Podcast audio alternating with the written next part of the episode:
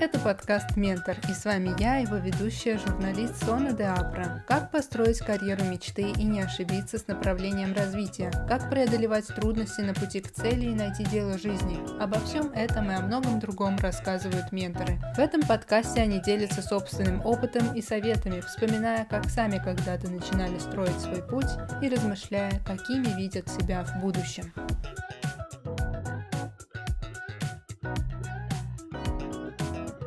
Гость этого выпуска – основатель семейных парков развлечений «Замания» Павел Ковшаров. Когда вас заинтересовала тема предпринимательства? Можно разбить там на два таких этапа. Первый – это, так скажем, подростковый. Я из города Белгорода, соответственно, в Белгороде у нас появилось там, первое летнее кафе. Это произошло сразу после школы, так скажем, до поступления в университет у меня уже был бизнес, и на первом курсе университета, соответственно, у меня еще там было два бизнеса. Последовательно там я их менял. Это первый этап такой. И второй этап – это уже 5-6 лет назад, когда я принял решение основать компанию «Замания», потому что там до этого я работал э, там, руководителем в телеком-компаниях, работал в корпоративной среде. И вот, собственно, сейчас 5-6 лет назад принял решение опять перейти в предпринимательство, потому что все-таки э, для моего внутреннего состояния, для моих целей и желаний это, конечно, гораздо больше подходит, чем работать в корпоративной среде. Ну, в телекоме вы были более 12 лет, правильно? Да, все верно. Я работал э, в Йоте, в Мегафоне, в Теле2 и, соответственно, на разных позициях работал там и отвечал за продажи, и за закупки, работу с э, э, различными компаниями по всему миру, там, мотался, Китай, Тайвань, Америка, Европа и так далее. То есть я прошел там целый ряд этапов. Расскажите про саму заманию, то есть для тех, кто не знает, что это такое, про концепцию. Собственно, что такое замания? Это э, семейный парк активного отдыха, мы его называем парк приключений. Он э, находится в торговом центре. У нас их там 21 на сегодняшний момент. Мы арендуем площади в торговых центрах э, примерно там от 2 до 3 тысяч квадратных метров. И он, в свою очередь, состоит из двух частей каждый парк. Первая – это как раз зона такая активити, вторая – зона там семейного кафе, ну, либо ресторана, и там же проводим дни рождения. Когда мы говорим про activity часть, это могут быть э, там э, и там, скалодромы, и батуты, различные шариковые бассейны, то есть все то, что как бы позволяет э, там, ну, детям просто неустанно беситься, выплескивать свою энергию, потому что для детей там, в возрасте до 10 лет это крайне необходимая штука. Просто выплескивать эту энергию, причем э, очень важно, чтобы это было в социуме проходило. Им важно играть с кем-то. Они сами придумывают себе игры, сами придумывают роли в этих играх, э, кто чем занимается. Э, единственное, что для них также важно, на самом деле, чтобы рядом с ними были родители, либо они играли, либо просто хотя бы рядышком находились. Для них это очень большой комфорт. А для э, родителей мы, соответственно, решаем там целый ряд задач, чтобы дети были там в безопасности, там были сыты, накормлены, могли там в туалет сходить. И они выполняют еще функцию такого хорошего родителя, потому что он может как бы ничего не делать, он как бы сидит рядом в кафе, там кофе пьет, чай, там Wi-Fi сидит, но при этом он как бы пошел в детский парк с ребенком, да, и вот это вот психологический комфорт э, для родителя, что он там находится рядом с ребенком. Наши парки как раз э, выполняют несколько функций. Значит, первое – это когда просто приходят СМИ там поиграть. Второе – это провести э, день рождения. Ну, например, в 2019 году мы провели в нашей сети 40 тысяч дней рождений. И у нас все под ключ, соответственно. Это и банкетное меню, это и фото, и видео, и анимация, и там торт можно сразу заказать, который мы сами же произведем. То есть полный комплекс услуг ты можешь получить в одном месте. Это очень важная штука. Ну и третье, собственно, само кафе. То есть ты можешь просто прийти там с женой побыть, посидеть, пока там дети там бесятся, играют и так далее. А почему эта тема именно вас заинтересовала? Вот детское развлечение, семейные какие-то вот парки, вот как эта идея вам пришла? В голову и когда? Кто-то около, наверное, пяти с половиной, шести лет назад. 14 год, получается, шесть лет назад. В тот момент я как раз был еще в телекоме. После Йоты у меня был такой период, когда я инвестировал как бизнес-ангел в различные компании, а, небольшие деньги, а выступал в роли такого маленького венчурного инвестора. В тот момент была такая волна таких бизнес-ангелов.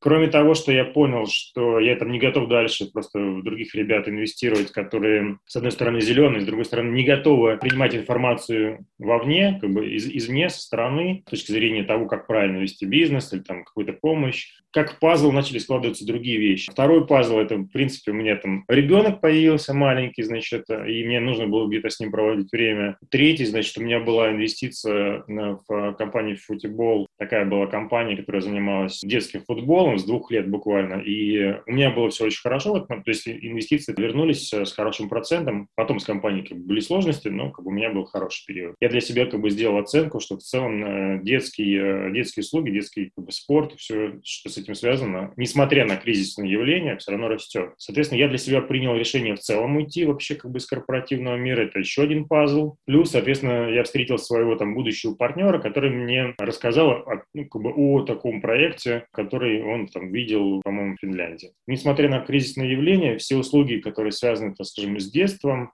ну и товары тоже э, связанные с детством, они росли. И плюс мы доказали на метриках в Санкт-Петербурге, что бизнес-модель рабочая. После этого приняли решение уже там, создавать новый проект. Сколько составили первоначальные инвестиции? Первая инвестиция, это, э, как бы, которая на первый парк. Ну, и на самом деле, не только на первый парк, но и, наверное, до седьмого, что ли, по-моему, парка, когда мы привлекли уже большие инвестиции. Значит, самые первые это были мои а, плюс займы.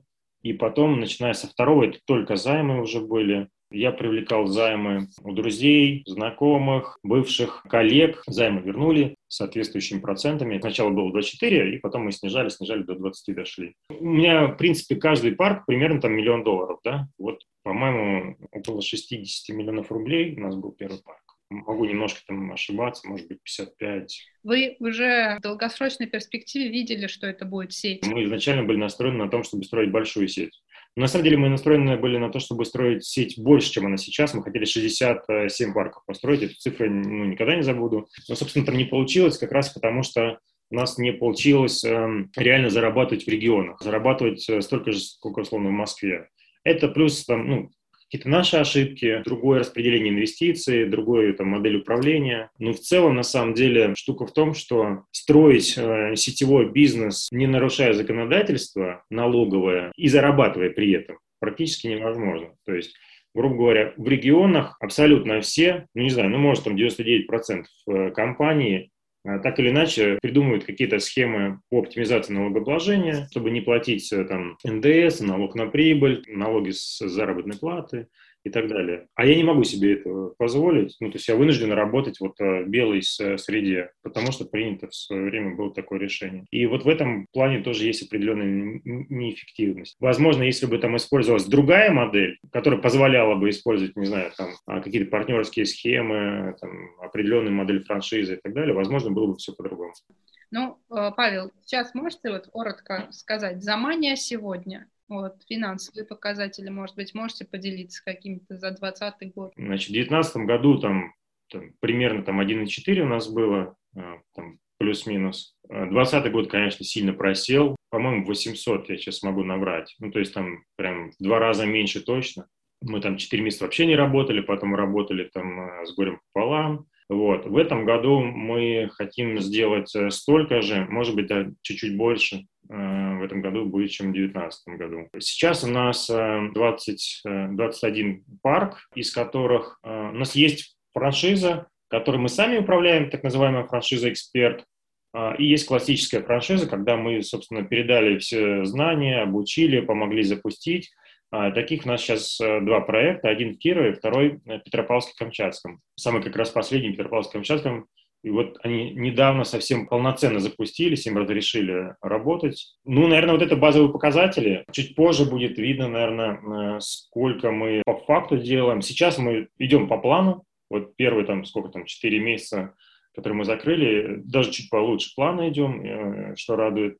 А, несмотря на то, что январь был достаточно плохим для нас. У нас есть планы и цели создания там новых форматов, небольших, наоборот, э, проектов, и как раз мы еще занимаемся отдельно аутдорами, то есть это ну, аттракционами, которые там, можно ставить на улице, да, там, в парках э, культуры отдыха и так далее. А как пандемия, в принципе, сказалась на вашем бизнесе? Страха не было, что вот все, как бы конец? Конечно, был много всего мы натерпелись, на самом деле. Потери энергии и психологические вопросы проблемы. То есть сложностей было очень много.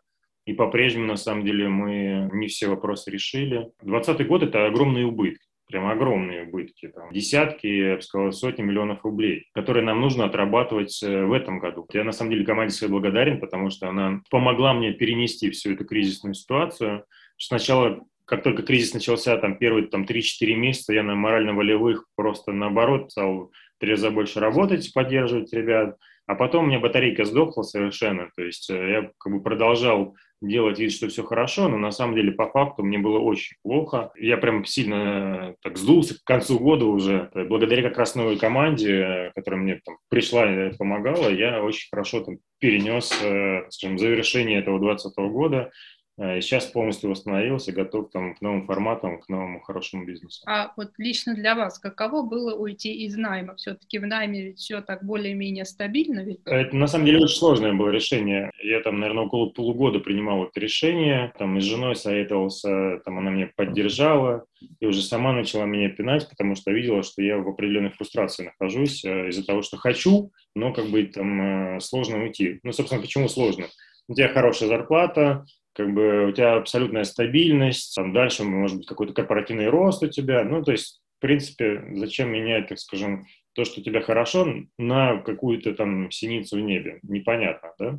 То есть только условно из эмоций каких-то. И действительно триггером таким стало то, что я с своим другом, э, мы сели в Петропавловске-Камчатском на там, катамаран, э, и он там, ну, двое суток, он как раз шел на острова Беринга, это самая дальняя точка России, и действительно в этот момент там я принял решение о том, что все-таки я готов уходить из корпоративного мира. А на самом деле так прикольно получилось, потому что так, для хорошей, красивой легенды подходит история, да, ну, у меня это реальная жизненная ситуация. А какое у вас образование? А у меня автоматизация э, э, энергетики. Я в Белгороде учился как раз в университете, и даже мне дали красный диплом. Вот. Ну, то есть это совсем там отрасль другая, то есть э, это энергетика теплотехнологий. Наверное, я должен был автоматизировать, не знаю, газотурбинные установки, там котлы или, или цементные печи. Скажите, пожалуйста, вот опыт работы в найме вам как-то помог уже в бизнесе? Я слышал много раз от разных предпринимателей, что я вот ни одного дня там не работал. Э, а я не считаю, что это круто реально. Я не считаю, что это там прям какое-то вау-достижение, не поработать в корпоративном мире. Я наоборот считаю, что поработать поработать в корпоративной среде, посмотреть, как должны быть реально в большой компании бизнес-процессы,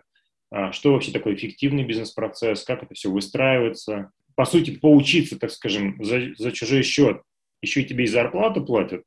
Ну, как бы это, мне кажется, must-have, это просто обязательная штука. А если ты прям реально сильно умный и ты можешь поработать в бизнес-консалтинге, то это, наверное, вообще самая лучшая школа жизни, как для предпринимателей, так и для тех, кто потом будет дальше карьеру делать в корпоративной среде. С одной стороны, э, чем быстрее предприниматель начнет, э, тем больше у него там шанс, что он там что-то достигнет, э, больше шишек набьет. С другой стороны, любая, так скажем, работа там, в корпоративной среде – это реально очень хорошая школа.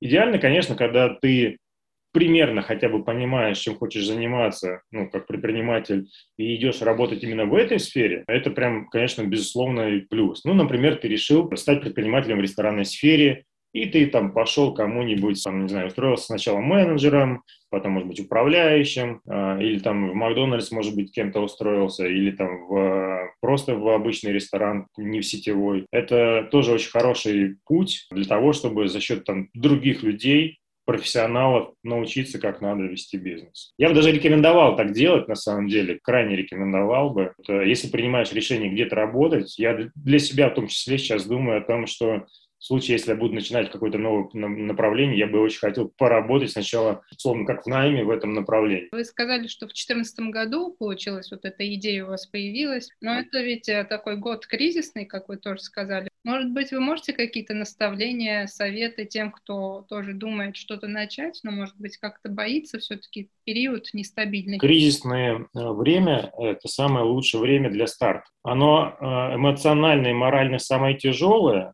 но по факту потом получается, наверное, наиболее эффективный старт как бы, с точки зрения э, точки старта. Почему? Потому что, во-первых, все остальные тоже боятся. Ну, то есть, и как бы тупо просто меньше людей выходит на рынок новых, да, это раз. Во-вторых, тебе кризисные э, явления э, показывают на рынке все, ну, все проблемы рынка именно в этот момент.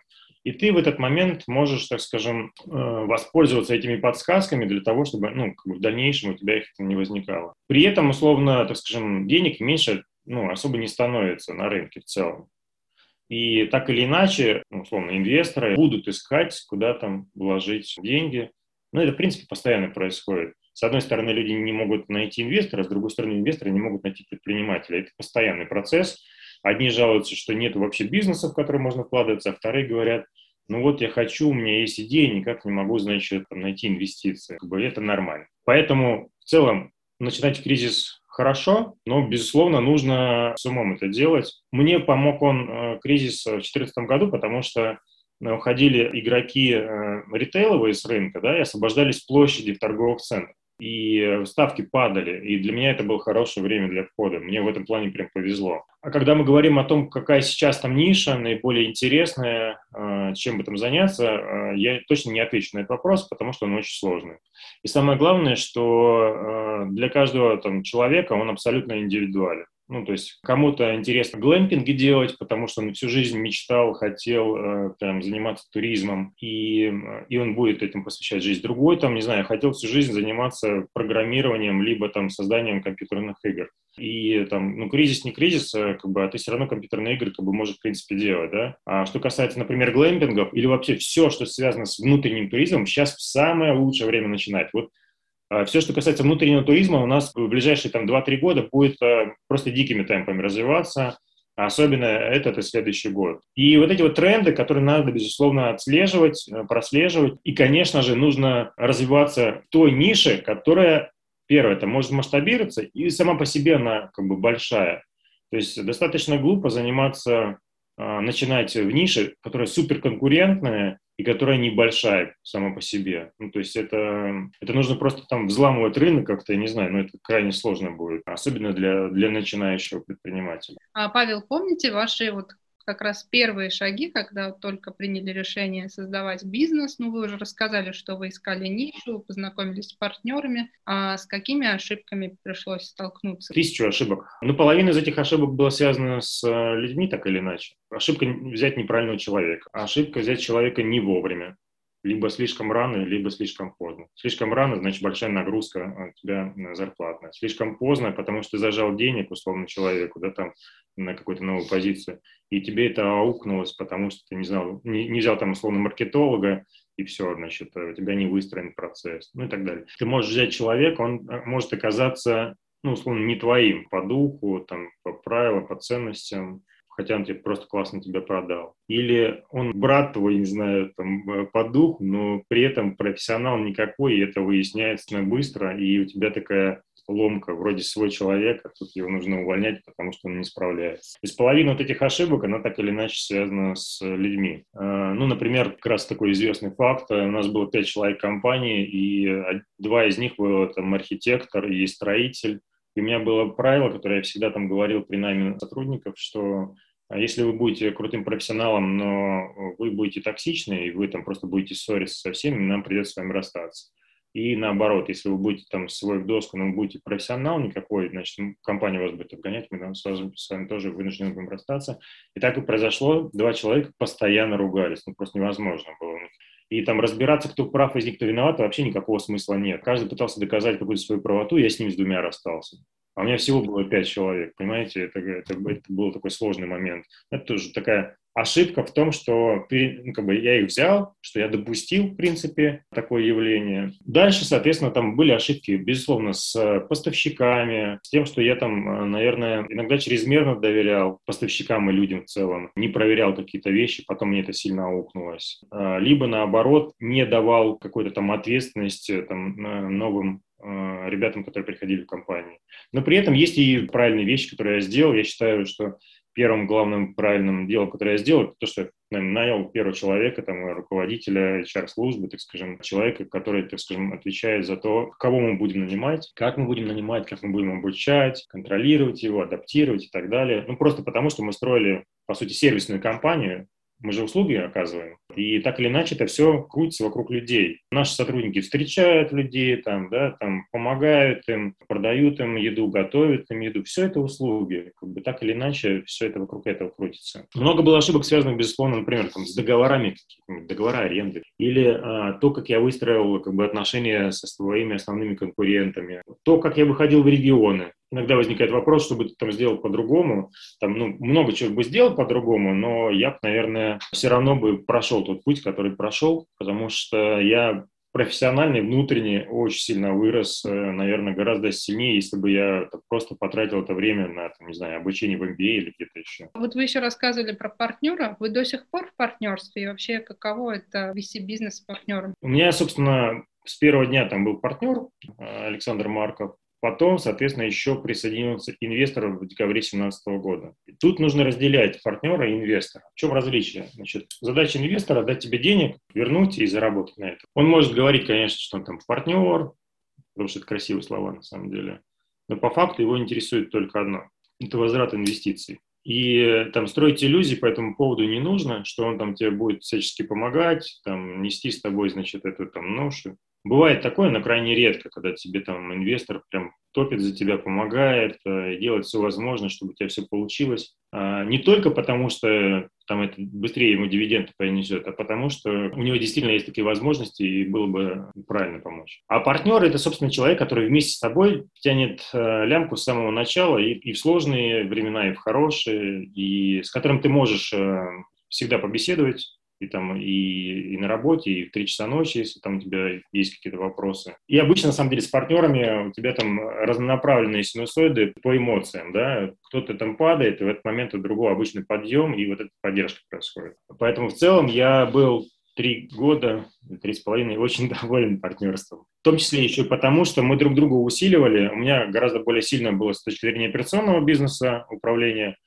у него с точки зрения там, финансов, там, юридической структуры и так далее. Вот, но там, через там, три с половиной года так оказалось, что дальше наши дороги разошлись. Но в чем причина была? В моем понимании всегда, несмотря на партнерство, какой бы оно ни было, всегда должен быть, э, так скажем, кто-то управляющий партнер, кто-то, за кем стоит финальное слово. А, это реально важно. Это может быть не по всем 100% э, случаев вопросов. Распределение может быть таким, что там один отвечает, предположим, за там, коммерческий блок, там, второй за финансы, условно, да. И вот тот, кто там э, за коммерческий блок отвечает, как бы, если он принял такое решение, то, ну, как бы, это его решение финально. И если, собственно, с самого начала не проговорить, не прописать, не сделать там соответствующих там соглашений, то потом это там, ну, может э, аукнуться. И несмотря на то, что у нас было соглашение, потом как бы ситуация там начала меняться, и мы сделали попытку, честно, э, мы там сели, проговорили, чего я вообще хочу, чего он хочет, цели наши вообще по жизни. Э, Все это там прописали в там, некую презентацию, как мы там дальше будем работать, наши ценности, как принимаем решения. Вот. Но а, в тот момент, соответственно, у него там а, была задача, связанная с развитием проекта в Штатах, и именно там как бы наши видения очень-очень сильно разошлись. Мы просто не смогли вырулить из этой ситуации. То есть мы планировали туда выйти, мы там э, инвестора там э, нашли, там компанию я в итоге там открыл, счета открыл, все. Я должен был уже там э, в начале 2020 года открывать там первый проект, э, ну, Замани. Вот. Э, ну, соответственно, там все это накрылось медным тазом. Но э, расстались мы с Сашей раньше, в 2019 году. Э, я его очень сильно уважаю, он э, реально большой, крутой профессионал. Ну, просто как по некоторым э, вопросам у нас сильно э, разошлись э, взгляды и принятие решений.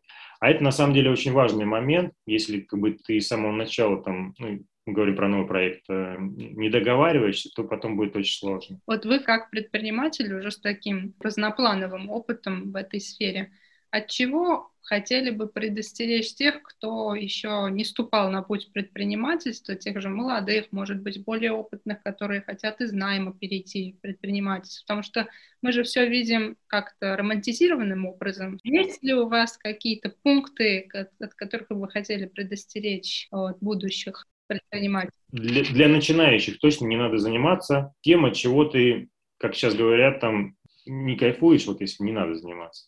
Я это называю по-другому, это называется страсть, в моем понимании. То есть я точно испытывал прям страсть к тому, чем я занимался. Только это помогало мне работать там, ну, очень много. Много часов подряд, в ущерб, наверное, семье. Второе, если ты прям сомневаешься в себе, так скажем, постоянно нерешительность твоя, она тебе реально очень сильно навредит. То есть, ну, просто люди разного склада характера. И что отличает э, профессию предпринимателя от других профессий? В том, что у них вот внутренний, так скажем, пониженная сопротивляемость к рискам, то есть они готовы к большему риску, да, и э, готовы действовать, э, наверное, как-то более решительно, когда у тебя нехватка есть информации какой-то. Потому что в большинстве случаев у нас там не хватает э, какой-то информации для принятия решения, а ты должен его принять все равно. Без какого-то нормального анализа точно не надо заниматься каким-то бизнесом, предпринимательством, потому что, скорее всего, это закончится плачевно. Реально надо прям хорошо проанализировать ваше там новое направление. Пожалуйста, поучитесь, прям пожалуйста, учитесь тому, чем вы хотите заниматься, либо, в принципе, с самим основам хотя бы ведения бизнеса. С одной стороны, есть много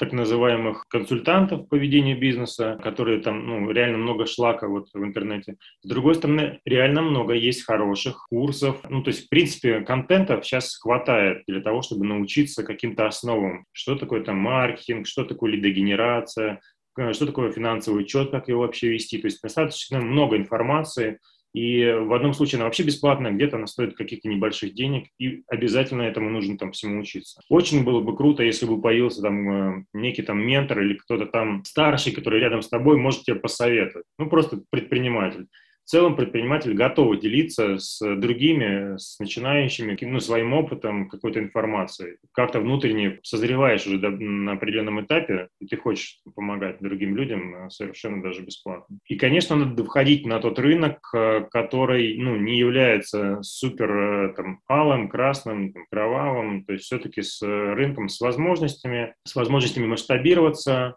а, и ну, желательно, чтобы это был большой рынок да, чтобы мы там могли в том числе масштабироваться там в, дальнейшем. Вот вы затронули про менторство, да, и про помощь. А я как-то слушала одно из ваших интервью, вы говорили, что вы помогаете ребятам из Белгорода, подобрали некоторых с математическим уклоном, а, чтобы те поступили в лучшие топовые университеты мира. Можете рассказать про вот этот кейс, что это за вид поддержки, почему вы так такое приняли решение, и будете ли вы скажем, вот эту помощь как-то масштабировать в дальнейшем? Собственно, у меня есть одноклассник Влад Борисов, и мы с ним встретились. И во время общения как раз он рассказал там про своего сына, и, а сын у него там оказался, так скажем, одаренным ребенком. И в процессе как бы выяснилось несколько вещей. Детей, которые хотят заниматься там математикой, не знаю, физикой, какими-то точными науками, а, они есть, в том числе можно сказать, что ну, одаренные, да, то есть у них несколько лучше получается, чем у всех остальных иногда прям сильно лучше. А ребята 4-5 класса решают олимпиадные задачи 7, 8 и 9 класса. То есть они сразу на несколько лет как бы вперед это делают. Ну, то есть они прям реально умные. Но есть проблемы следующие. Первое, значит, родители не всегда готовы их поддерживать в этом по разным причинам. Они сами могут просто не понимать, как это делать. Второе, у них может не быть там денег для того, чтобы это делать. И третье, далеко не всегда есть инфраструктура для того, чтобы им помочь реализовать. А и четвертый важный еще момент, нету определенного социума. И если тебе там нравится математика, и ты там готов посвящать этому там 90% времени, а все вокруг тебя зовут ботом и там ругают или еще плюху дадут, то ты думаешь, а я правда может быть такой. Поэтому, поговорив с ним, мы приняли там решение, что было бы хорошо там, ну, для начала взять там 5-6 ребят таких найти на Белгороде, разработать определенную там методику, ну не самим, конечно, мы же не профессиональные математики, да, найти тех э, неравнодушных людей, которые помогут это сделать. И, соответственно, организовать что-то типа такого кружка для того, чтобы они постоянно общались, чтобы с ними был там преподаватель. Там есть онлайн-часть и офлайн часть Вот офлайн часть они встречаются, онлайн, соответственно, благодаря компании Allmat, у них есть определенная методика, по которой они идут. А, организовывать, помогать им выезды, там, олимпиадные движения всякие по разным совершенно городам. Вот не так давно э, они приезжали там, в Москву. Вот, часть там, была в в МФТИ, часть в МГУ. То есть одновременно, получается, мы делаем социум, помогаем э, им с точки зрения методики, помогаем финансово. Олимпиады, сейчас, например, вот э, необходимо будет отправить ребят в летний математический лагерь, да, и мы там компенсируем затраты. Как бы вот эти вот Олимпиады, которые, собственно, они, они учатся, они помогают в дальнейшем им с точки зрения поступления. Очень хочется, сейчас уже там не 5-6, по-моему, сейчас у нас 9 э, ребят Очень хочется, чтобы они поступили в топовые вузы России, и наша задача как раз довести их до этого. В дальнейшем, соответственно, мира, если, соответственно, у них там будет желание и активность. Масштабируем эта история или нет, пока не знаю. Хотелось бы, конечно, чтобы мы сейчас там на основании этого создали там, методику, там, материалы и э, начали это все развивать. Но что из этого получится, я пока не понимаю. Все, с кем я общался, предприниматели, абсолютно все сказали, мы готовы там участвовать, помогать, там, деньгами, чем угодно, для того, чтобы эту тему развивать. Поэтому, когда у меня будет, наверное, точная там методология масштабирования, как бы, ну, деньги мы точно найдем. У вас есть дети. Как вы их воспитываете? Я не приемлю ни в каком возрасте, чтобы меня там обманывал ребенок. Если он мне как бы скажет честно, я его могу простить, но если он именно наврет, я его обязательно накажу. И он должен это четко понимать, вот, чтобы у нас было там определенное доверие. А, я, в принципе, с ними много общаюсь. Я очень хотел бы, чтобы у них самое главное была это любовь там братская, ну, соответственно, там семейные такие ценности, потому что самые близкие люди, которые могут быть, они друг у друга. Сава у меня и Елисей. Одному 8, второму будет 4. Я вижу, что если там братья и сестры, так скажем, идут вместе по пути и сами развиваются, помогают друг другу, это реально просто один плюс один получается пять. Просто это очень круто работает. Я бы хотел это так сделать. Хотел бы, чтобы у нас были, кроме, так скажем, родительских отношений, э, дружеские. Ну, я думаю, что это мечта, там, наверное, любого э, папы, чтобы у них, соответственно, э, дружеские отношения было, были с сыновьями. Какой совет вы бы дали себе, молодому, вот глядя сегодняшним взглядом, да, вот более опытным? Будь решительнее. Часто прокрастинируем, часто не можем, сомневаемся, но надо быть решительным. Лучше там сделать ошибку, чем, чем не пытаться. И вот сожалеть тоже не надо. Как только мы начинаем сожалеть, ну это про психологию на самом деле, как только ты начинаешь сожалеть, самоуничтожением занимаешься, я часто с этим борюсь, на самом деле, и это прям очень плохо, потому что ты себя самоуничижаешь, и это хуже, чем, чем вообще ничего не делать. Ну, то есть так нельзя. То есть принял решение, окей, да, это ошибка, пошел вперед. Важно сделать анализ. То есть не просто типа, вот, блин, я накосячил, можно было по-другому, а вот так, нет, не надо. Так, где я сделал ошибки? Раз, два, три, хорошо. Что нужно, чтобы их не допустить? Ну, так, в следующий раз давай так делать, хорошо, все. Еще, наверное, совет бы я дал себе э, молодому, прям прям найти, постараться э, все-таки какого-нибудь там старшего, который, с которым можно советоваться. Это, то есть вот это вот менторство, советник, это такая важная штука. Я себе сейчас хочу найти человека такого, да, я всегда хотел найти, у меня никогда не получалось. Поэтому, если есть такая возможность, обязательно надо искать, находить. Может быть, я не делаю достаточных усилий для того, чтобы это сделать. Обычно желательно такого человека иметь, либо там, ну, то есть есть э, две вещи. Если мы говорим про бизнес, то это человек просто, который там в 10 хотя бы раз больше достиг большего, чем ты. А также есть просто, так скажем, некий э, советник, что ли, или ментор просто по жизни с точки зрения, ну, просто такой житейской мудрости.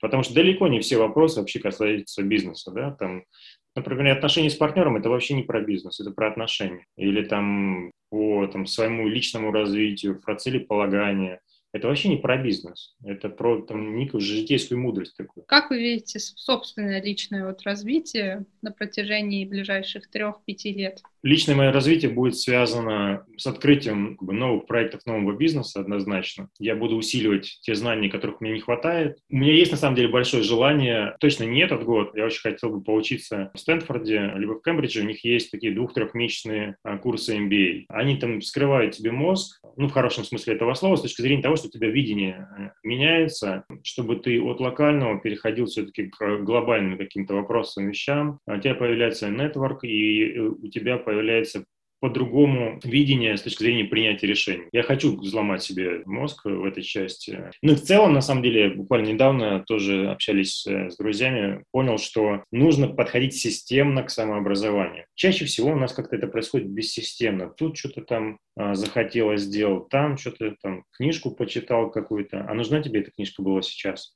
Она вообще у тебя в системе, не в системе, просто тебе кто-то посоветовал, или ты просто увидел в Инстаграме, как кто-то ее прочитал. Ну, то есть иногда это какая-то бесполезная ерунда получается. Ты там прочитал книжку только потому, что тебе кто-то ее посоветовал. Но она может быть хорошая, но ты потратил на нее время, а она тебе сейчас не нужна. Это контент бесполезный. Вот. Грубо говоря, если ты принял решение заниматься франчайзингом, то, соответственно, ты должен читать книги там, э, или там, смотреть YouTube-канал или что угодно, связанное с франчайзингом, как он развивается и так далее. Тебе в этот момент не нужно понимать я не знаю, как устроена вселенная или там книжка очень прекрасная «Принципы Рэя Далио». Вот она тебе для франчайзинга вообще нафиг не нужна. А с другой стороны, если ты там принимаешь решение масштабироваться там, в другую страну, значит, ты там можешь пройти, там, не знаю, Global Shift в Сколково условно, да, или какие-то еще там другие курсы, или там встретиться там с 30 людьми, которые там уже туда вышли. Ну, то есть это про направление своего развития. Потому что развитие же не только книги образования, это еще и вот общение, которое мы ведем с людьми, с соответствующим опытом. Павел, что вас мотивирует и вдохновляет делать то, что вы делаете? Мне нравится достигать результат, Поэтому, наверное, основная мотивация у меня такая, когда чего-то достигаю. Большие цели, они меня вдохновляют. Какая книга стала поворотной в вашей жизни? Не было таких мне прям поворотных книг. Есть книги, которые мне нравятся, безусловно, но я бы не сказал, что я прочитал какую-нибудь, и все, у меня жизнь перевернула. Нет, такого нет. И очень еще раз важно, чтобы книги были прям, ну, вовремя, когда они тебе нужны. Наверное, вовремя была книжка «К черту все, берись и делай». Не скажу, что там какая-то там ноу-хау, но она была вовремя и с нужными словами. Прямо на обложке написаны эти слова. Там, или, например, для уже, так скажем, созревших предпринимателей очень крутая книжка от HR-директора Netflix. Эм, потрясающая книга про внутреннюю культуру компании, про то, что как и мотивирует людей. Кстати, сейчас э, слушаю э, интересную там, книгу «Письма Безоса», тоже мне нравится. Есть еще мотивирующие книги такие, знаете, которые тоже иногда надо читать. Например, вот «Разбуди в себе Исполина» Тони Робинса. К нему можно как угодно относиться, но она такая прям мотивирующая, офигенная книжка. «Продавай незримое» — тоже уже там, для созревших а, таких предпринимателей. А, и важный еще момент, когда читаем книги, обязательно конспектировать их иначе там ну, как бы совсем ничего может не остаться в голове. В целом такая не бизнесовая книжка, а для пожизненная такая «Магия утра» хорошая, мне нравится. Она мне тоже как-то вовремя зашла. Или, например, когда только-только начинаешь э, ставить перед собой цели, очень неплохая книжка, тоже попсовая, э, «Богатый папа, бедный папа», и вообще, в принципе, все книжки Роберта Киясаки. Я, на самом деле, очень удивился. Я недавно выступал перед десятиклассниками, говорю, вы знаете такую книжку? Говорит, нет. Я прям вообще удивился. Ну, то есть я думал, что это просто книжка, которую знают все, а, и наверняка уже прочитали ее. Но это важно. Что для вас успех? Можете ли вы сказать, что достигли успеха на этом этапе? Да нет, точно совершенно еще не достиг никакого успеха. Пока не вижу себя в книжке Forbes, э, не скажу, что я достиг успеха. Успех, собственно, на самом деле для бизнесменов, мерилом успеха, собственно, являются деньги. Вот можно как угодно к этому относиться, но реально э, деньги мерило успеха для там, предпринимателя. А дальше вопрос э, к тому, как ты относишься к деньгам, на что ты их тратишь, как бы, ну, вот все, все остальное как бы вторично. Но реально для предпринимателя мерило успех – это деньги, вот точно. Это был подкаст «Ментор». Подписывайтесь на подкаст и следите за анонсами новых выпусков в социальных сетях и на официальном сайте mentormedia.ru.